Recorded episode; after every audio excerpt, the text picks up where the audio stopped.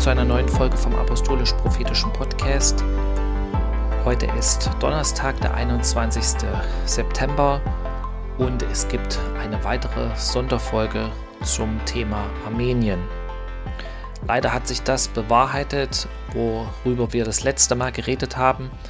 Es ging ja darum, um biblische Prophetie, um auch nochmal eine Auslegung von der Stelle im, im Buch Hesekiel über den Antichrist, beziehungsweise auch bekannt als Gog von Magog.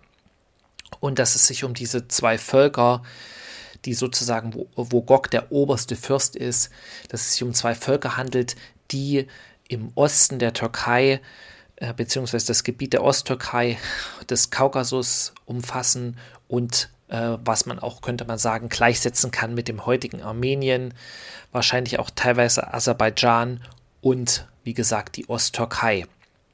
Und wir sehen, wie sich diese Dinge vor unseren Augen erfüllen. Ja, Aserbaidschan hat ähm, diese Enklave oder dieses Gebiet Bergkarabach, äh, nachdem sie, sage ich mal, die Bevölkerung für, sage ich mal, neun Monate quasi fast ausgehungert haben, angegriffen und die dortigen Milizen haben natürlich erkannt, dass sie den Aserbaidschanern und den türkischen Drohnen, mit denen Aserbaidschan ausgestattet ist, äh, dass sie diesen, sage ich mal, Waffen oder dieser Armee komplett unterlegen sind. Und Armenien kann auch keine Unterstützung äh, sich, sage ich mal, erhoffen von der internationalen Gemeinschaft, weil dieses Gebiet, wie gesagt, äh, nur de facto äh, von Armenien kontrolliert wird und eigentlich völkerrechtlich zu Aserbaidschan gehört. Deswegen gab es da auch wirklich keinen Aufschrei in der Welt, könnte man sagen. Und außerdem ist die EU seit dem Krieg mit Russland äh, auf der Suche nach alternativen Energiequellen und hat sich natürlich auch von Aserbaidschan abhängig gemacht, von wo aus Gas geliefert wird. Okay, es soll aber hier nicht um Geopolitik gehen, sondern um trotzdem nochmal ein, ich sag mal, ein Follow-up von dem, was jetzt passieren wird. Was wird aus den Armeniern? Ja, viele denken jetzt, okay, ja, Aserbaidschan hat das gekriegt, was sie wollen. Sie wollten seit Jahrzehnten ja nur das, was ihnen eigentlich sowieso gehört, dass sie quasi wieder ihre staatliche Integrität herstellen äh, oder territoriale Integrität und dass sie quasi das Gebiet, was völkerrechtlich ihnen sowieso gehört, wieder äh, zurück sozusagen zu Aserbaidschan kommt. Und wenn man guckt, was die Reaktionen sind, die ersten Reaktionen, und gab es auch eine Reaktion von dem Präsidenten, von dem Aliyev, von dem aserbaidschanisch, aserbaidschanischen Präsident, und er hat vor, vor der Presse sozusagen gesagt, dass jetzt das Problem mit äh, Arzach oder mit Bergkarabach, diesem Gebiet, wie das heißt, geklärt ist und dass jetzt sozusagen die nächsten Schritte dran sind, nämlich das Gebiet, was sowieso Westaserbaidschan ist, also was eigentlich der Rest von Armenien ist, dass das wieder zurück äh, zu Aserbaidschan kommen soll. Und hier sehen wir, sage ich mal, könnte man sagen, ein Muster, was man in der gesamten Geschichte gesehen hat, von allen, könnte man sagen, ungöttlichen Herrschern. Ja, und wir wissen, es gibt nicht nur Gott, es gibt auch die Finsternis, es gibt den Satan, den Teufel. Ja, der, das heißt auch im, in der Offenbarung, dass der Drache äh, dem Tier, also dem Reich des Antichristen, seine Autorität und Macht verleihen wird. Und man könnte sagen, alle wiedergöttlichen Herrscher sind eigentlich vom Teufel geleitet. Das hört sich jetzt krass an, aber das ist einfach so, das ist so. Und ihre Agenda ist daher, man könnte sagen, in der Geschichte auch immer wieder die gleiche gewesen. Zum einen gegen das Volk Israel und auch gegen das Volk Gottes. Und man kann solchen Leuten natürlich nicht glauben, nicht vertrauen, weil, wie Jesus auch gesagt hat, der Teufel ist der Vater der Lüge. Und Einmal hat sogar Jesus so krass, äh, krasse Aussage genutzt und hat gesagt, ihr habt den Teufel zum Vater und nach seinen Lüsten oder Gelüsten wollt ihr leben. Und genau das ist das Muster, was man in der gesamten Geschichte gesehen hat. Im Dritten Reich oder auch bei den Kommunisten aber auch jetzt bei allen könnte man sagen, Diktatoren, auch in Russland zum Beispiel, bei Putin bis zum letzten Moment hat Russland abgestritten und gesagt, wir werden auf keinen Fall die Ukraine angreifen und genau das haben sie dann getan. Jetzt ist es natürlich so, dass Aserbaidschan und die Türkei in der Öffentlichkeit auf dem internationalen Parkett natürlich nicht sagen, dass sie sozusagen sich Armenien einverleiben wollen. Aber, das kann man auch im Internet recherchieren, es gibt genügend Aussagen von dem aserbaidschanischen Verteidigungsminister, aber auch von dem aserbaidschanischen Präsident, dass das noch nicht das Ende der Fahnenstange ist. Was der nächste Schritt ist, was die Türkei möchte, und das hat auch Erdogan vor der UN-Versammlung gesagt, ich glaube gestern, dass äh, Armenien soll diesen Korridor eröffnen, der quasi aserbaidschanisches Gebiet mit dieser aserbaidschanischen Enklave äh, Nakhichevan verbindet und sozusagen dadurch auch die Türkei mit Aserbaidschan direkt mit einer Landbrücke verbinden wird. Und das wird auch noch nicht das Ende sein, weil in der Bibel steht, dass dieses, könnte man sagen, Reich, dieses kriegerische Reich, was aufsteht, dass es gegen die Heiligen kämpfen wird. Und wir wollen uns einfach noch mal ein paar Stellen angucken, die das einfach untermauern, dass das hier nicht einfach nur eine willkürliche Interpretation ist, die ich hier mache, sondern dass das biblische Prophetie ist, die sich jetzt erfüllt und dass wir wirklich in der Zeit leben, wo Jesus seine Wiederkunft unmittelbar bevorsteht. Ja, und bevor Jesus wiederkommen kann, könnte man sagen, muss der Antichrist aufstehen. Der Antichrist wird aufstehen und Jesus wird der gesamten Welt zeigen, dass er die Macht hat, dass er der Einzige ist, der in der Lage ist, dieses Reich zu besiegen. Und Erdogan hat auch gesagt vor der UN, oder was er auch schon in der Vergangenheit gesagt, nochmal betont, dass quasi äh, Aserbaidschan und die Türkei eine Nation sind, aber zwei Staaten. Und das ist umso wichtiger, weil in der Offenbarung steht auch ganz klar über das Tier was geschrieben, was das widerspiegelt.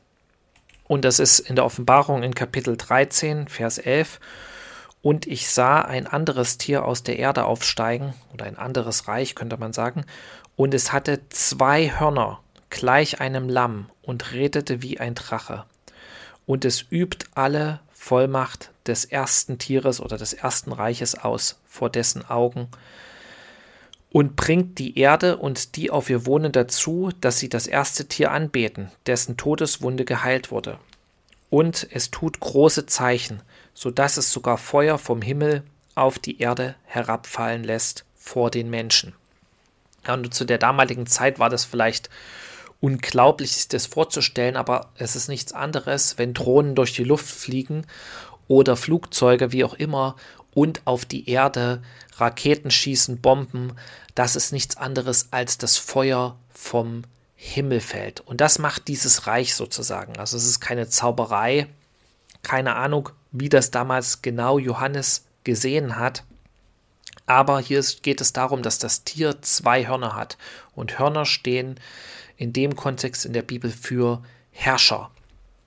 Und es ist sozusagen äh, ein Tier, was die gleiche Macht ausübt, die das vorhergehende Tier hatte. Und das Tier oder dieses Reich, was im Nahen Osten über die, äh, man könnte sagen, Generation immer auch gegen Israel gewesen ist, was äh, auf diesem Gebiet existiert hat, das war für eine Weile, könnte man sagen, tot. Das war für eine Weile nicht mehr da. Nämlich mit dem Zusammenbruch des Osmanischen Reiches ist dieses, man könnte sagen, ähm, Vehicle äh, oder dieses, wie könnte man sagen, dieses äh, Werkzeug des Teufels von der Bildfläche verschwunden.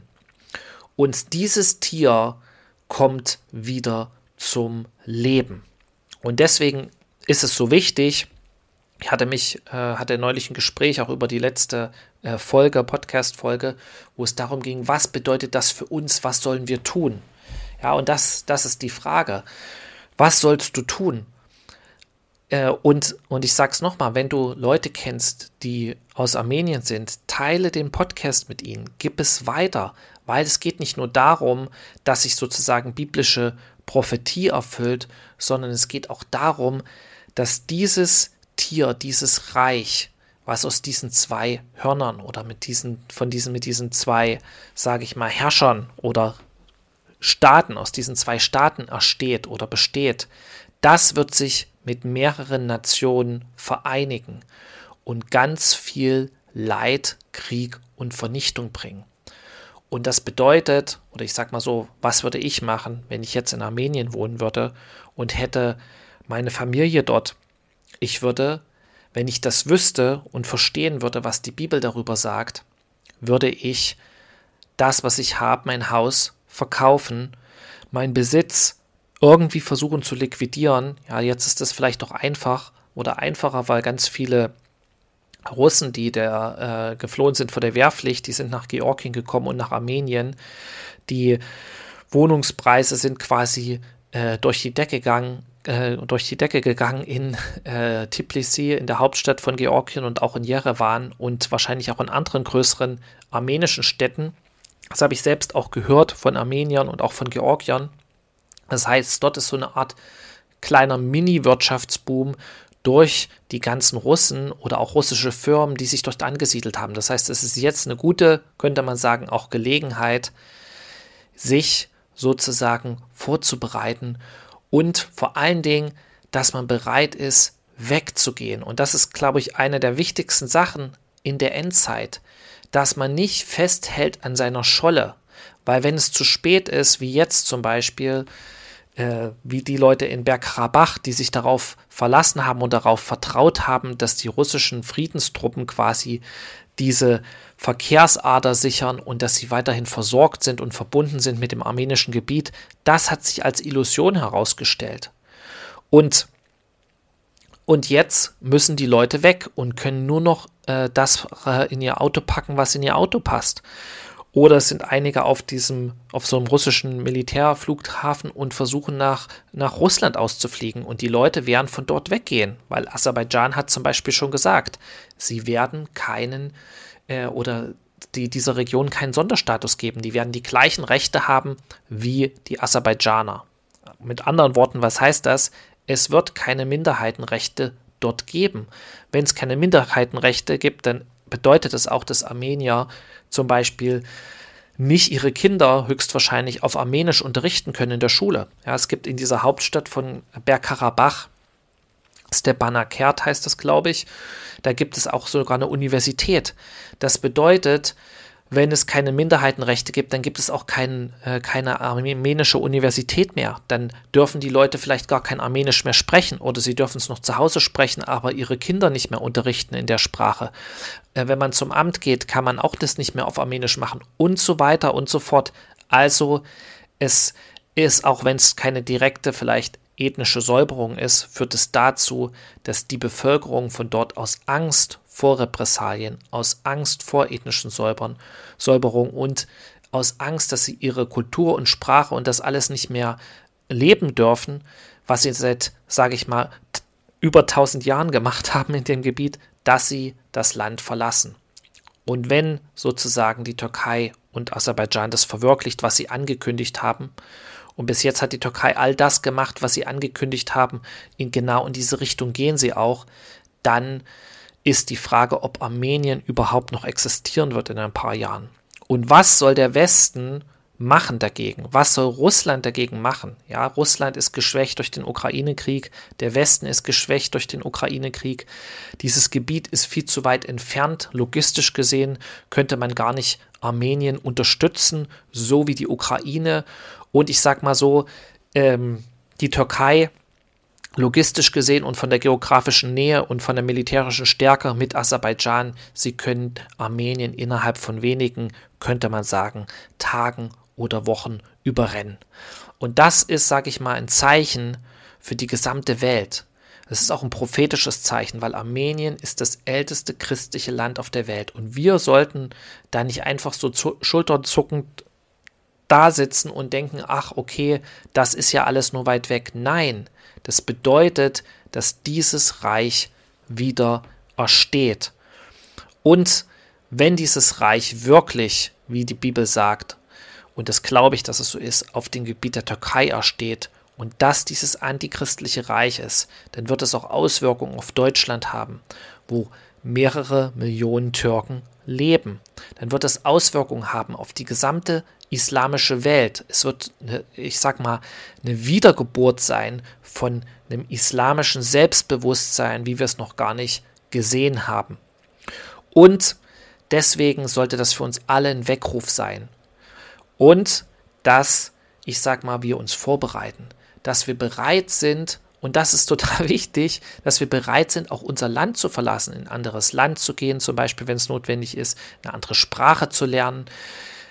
Äh, und das kannst du nur, wenn du zum Beispiel keine Schulden hast oder äh, ganz wenig Schulden nur hast, wenn du liquides Vermögen hast oder dein Geld oder das, was du hast, schnell liquidieren kannst, um flexibel zu sein. Ja, vielleicht denkst du jetzt, ja, das geht hier alles ein bisschen zu weit was hat das hier in dem Podcast zu suchen? Aber das hier auf der Erde ist nicht unsere Heimat. Ja, das ist nicht unsere Heimat. Und wir sollen auch nicht krampfhaft irgendwie daran festhalten, in einem bestimmten Land wohnen zu müssen. Und das siehst du auch in der gesamten Bibel. Das hat zum Beispiel Jakob gesagt. Als er zum Beispiel nach Ägypten gekommen ist, um bei Josef dann zu leben, weil diese große Hungersnot war und in Ägypten gab es Brot. Dann kommt er ja sozusagen auch zum Pharao. Das ist in 1. Mose Kapitel 47. Und Josef kam und berichtete es dem Pharao und sprach: Mein Vater und meine Brüder sind aus dem Land Kana angekommen, samt ihren Schafen und Rindern und aller ihrer Habe. Und sie sind im Land Goshen. Und dann kommt er ja zum Pharao in Vers 7. Und Josef brachte seinen Vater Jakob herein und stellte ihn dem Pharao vor. Und Jakob segnete den Pharao. Und der Pharao fragte Jakob, wie alt bist du? Jakob sprach zum Pharao, die ganze Zeit meiner Fremdlingschaft beträgt 130 Jahre. Wenig und böse sind meine Lebensjahre gewesen, und sie erreichen nicht die Zahl der Lebensjahre meiner Väter in den Tagen ihrer Fremdlingsschaft. Und das ist total interessant. Ja, da geht es nicht nur darum, dass er ein Fremdling gewesen ist, in dem Land, wo er gelebt hat, weil Jakob, man könnte sagen, Abraham hätte das sagen können, ja, weil Abraham war äh, in das Land gekommen, aus Haran ausgezogen, er war ein Fremdling im Land Kanaan. Aber Isaak und Jakob, die sind schon im Land Kanaan geboren, das heißt, sie waren dort keine Fremdlinge mehr. Natürlich waren sie eine Zeit lang, mussten sie woanders leben, aber äh, mit Fremdlingschaft meint er auf der Erde. Er wusste, dass sein wahres Zuhause ist im Himmel. Sein wahres Zuhause ist bei Gott. Und wenn du jetzt sagst, okay, ah, das ist ja Altes Testament. Nein, das ist nicht nur Altes Testament denken, sondern Jesus selbst hat gesagt, ja, ihr seid zwar in der Welt, aber ihr seid nicht von der Welt. Wenn ihr von der Welt wäret, dann würde die Welt euch lieben. Aber jetzt hasst euch die Welt, weil ihr seid nicht von dieser Welt. Oder er sagt auch, mein Reich ist nicht von dieser Welt. Oder selbst Paulus, den alle so verehren und der immer in den Gemeinden sozusagen gelesen wird und gepredigt wird. Was sagt Paulus äh, im Brief an die Korinther? 1. Korinther Kapitel 7, Vers 29. Das aber sage ich, ihr Brüder, die Zeit ist nur noch kurz bemessen. So sollen nun in der noch verbleibenden Frist die, welche Frauen haben, sein, als hätten sie keine, und die weinen, als weinten sie nicht, und die sich freuen, als freuten sie sich nicht, und die kaufen, als besäßen sie es nicht, und die diese Welt gebrauchen, als gebrauchten sie sie gar nicht, denn die Gestalt dieser Welt vergeht. Halleluja. Ich will aber, dass ihr ohne Sorgen seid und so weiter. Also, hier geht es nicht darum, dass wir eine totale Lebensfeindlichkeit haben sollen. Das, das ist damit überhaupt nicht gemeint sondern wir sollen uns auch erfreuen an Dingen. Wir dürfen auch Dinge haben. Jesus sagt selbst, dass die, die um seinet, äh, seines Reiches willen, um seinetwillen äh, Dinge alles verlassen haben, dass sie es um ein Vielfaches wiederbekommen in dieser Welt und in der zukünftigen Welt das ewige Leben. Darum geht es nicht, dass wir in Armut leben sollen, lebensfeindlich sein sollen. Nein, Aber worum es geht, dass wir daran nicht festhalten, dass wir uns nicht festlegen äh, auf den Ort, wo ich wohnen muss, weil da ist meine Scholle gewesen und da haben meine Großeltern schon gelebt und da hat mein Großvater schon das Land gehabt und äh, jemand das äh, er das Haus gehabt. Nein, wir sollen uns vom Heiligen Geist leiten lassen und wir sollen auch bereit sein, flexibel zu sein in, unseren Den in unserem Denken, wenn es notwendig ist, auch woanders hinzugehen, wenn Gott dich woanders hin beruft, auch dorthin zu gehen, auch sozusagen nicht festzuhalten an deinem Arbeitsplatz. Ja, was ist deine Quelle? Hatte ich neulich auch ein gutes Gespräch mit meiner Frau. Was ist deine Quelle? Deine Quelle ist nicht dein fester Arbeitsplatz und dass du einen unbefristeten Vertrag hast. Die Quelle ist Gott. Deine Quelle ist nicht, dass du seit Generationen in dem Haus lebst, wo deine Vorfahren gelebt haben und das ist deine Sicherheit. Nein, deine Quelle und Sicherheit ist Gott. Deine Quelle ist nicht, dass du, sag ich mal, in Deutschland lebst, in einem Land lebst oder in der Schweiz oder in Österreich, wo du ein Sozialsystem hast und du hast ja ins Rentensystem eingezahlt und irgendwann kriegst du deine Rente. Rente. Nein, deine Quelle ist Gott, der Gott Abrahams, Isaaks und Jakobs ihm dem Himmel und Erde gehört, der alles geschaffen hat. Und das, ich sag mal, er kann dich versorgen, er kann dich, äh, er kann Wunder tun. Ja, die Frage ist, glaubst du das? Und warum fällt es uns, sage ich mal, manchmal so schwer oder manchen so schwer daran zu glauben? Weil du, du deine Sicherheit in Dinge gesetzt hast, die nicht die Sicherheit Gottes ist. Weil wir unsere Sicherheiten in sozusagen teilweise diese Welt setzen, so wie alle anderen. Und genau das ist jetzt, man könnte sagen, genau, äh, man könnte so sagen, die Todsünde.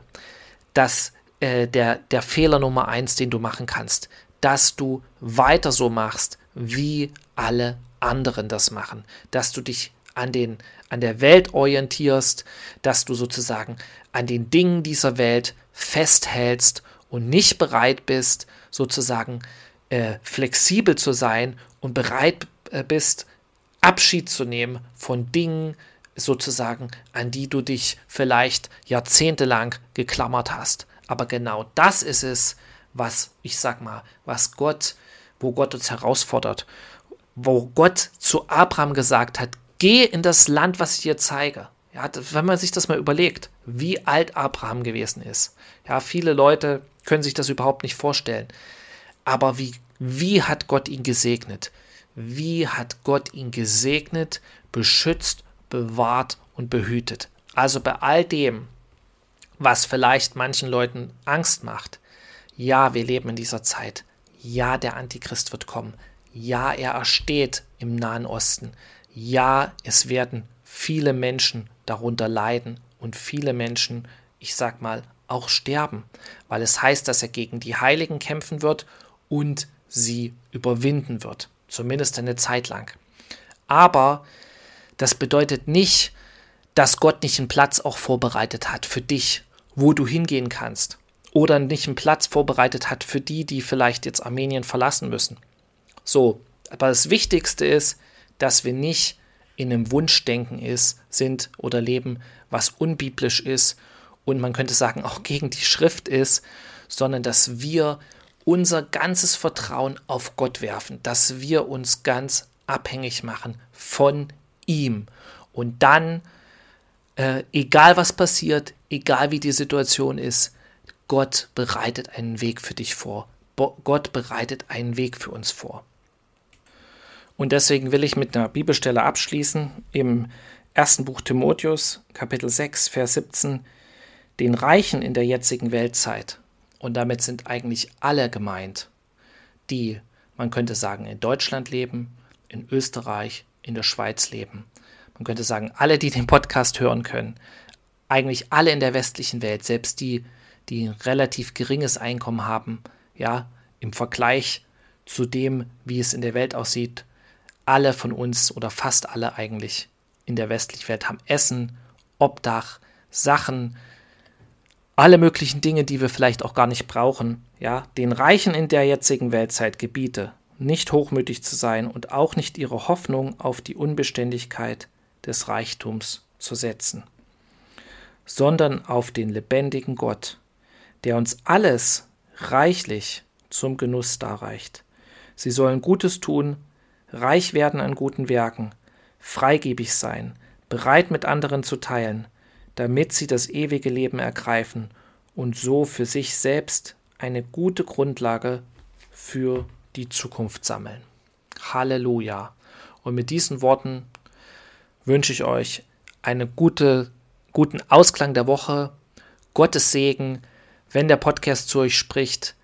Teilt es äh, mit anderen und teilt es vor allen Dingen auch mit Leuten, wenn ihr welche kennt, die aus Armenien sind, weil es ist noch ein Zeitfenster, wo dieses Reich, könnte man sagen, was kommt in diesem Gebiet noch nicht in der vollen Blüte da ist und wo es noch eine Möglichkeit gibt für Menschen, die dort leben, sich auch in Sicherheit zu bringen.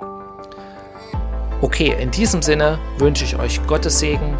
Bis zum nächsten Mal. Shalom. Amen.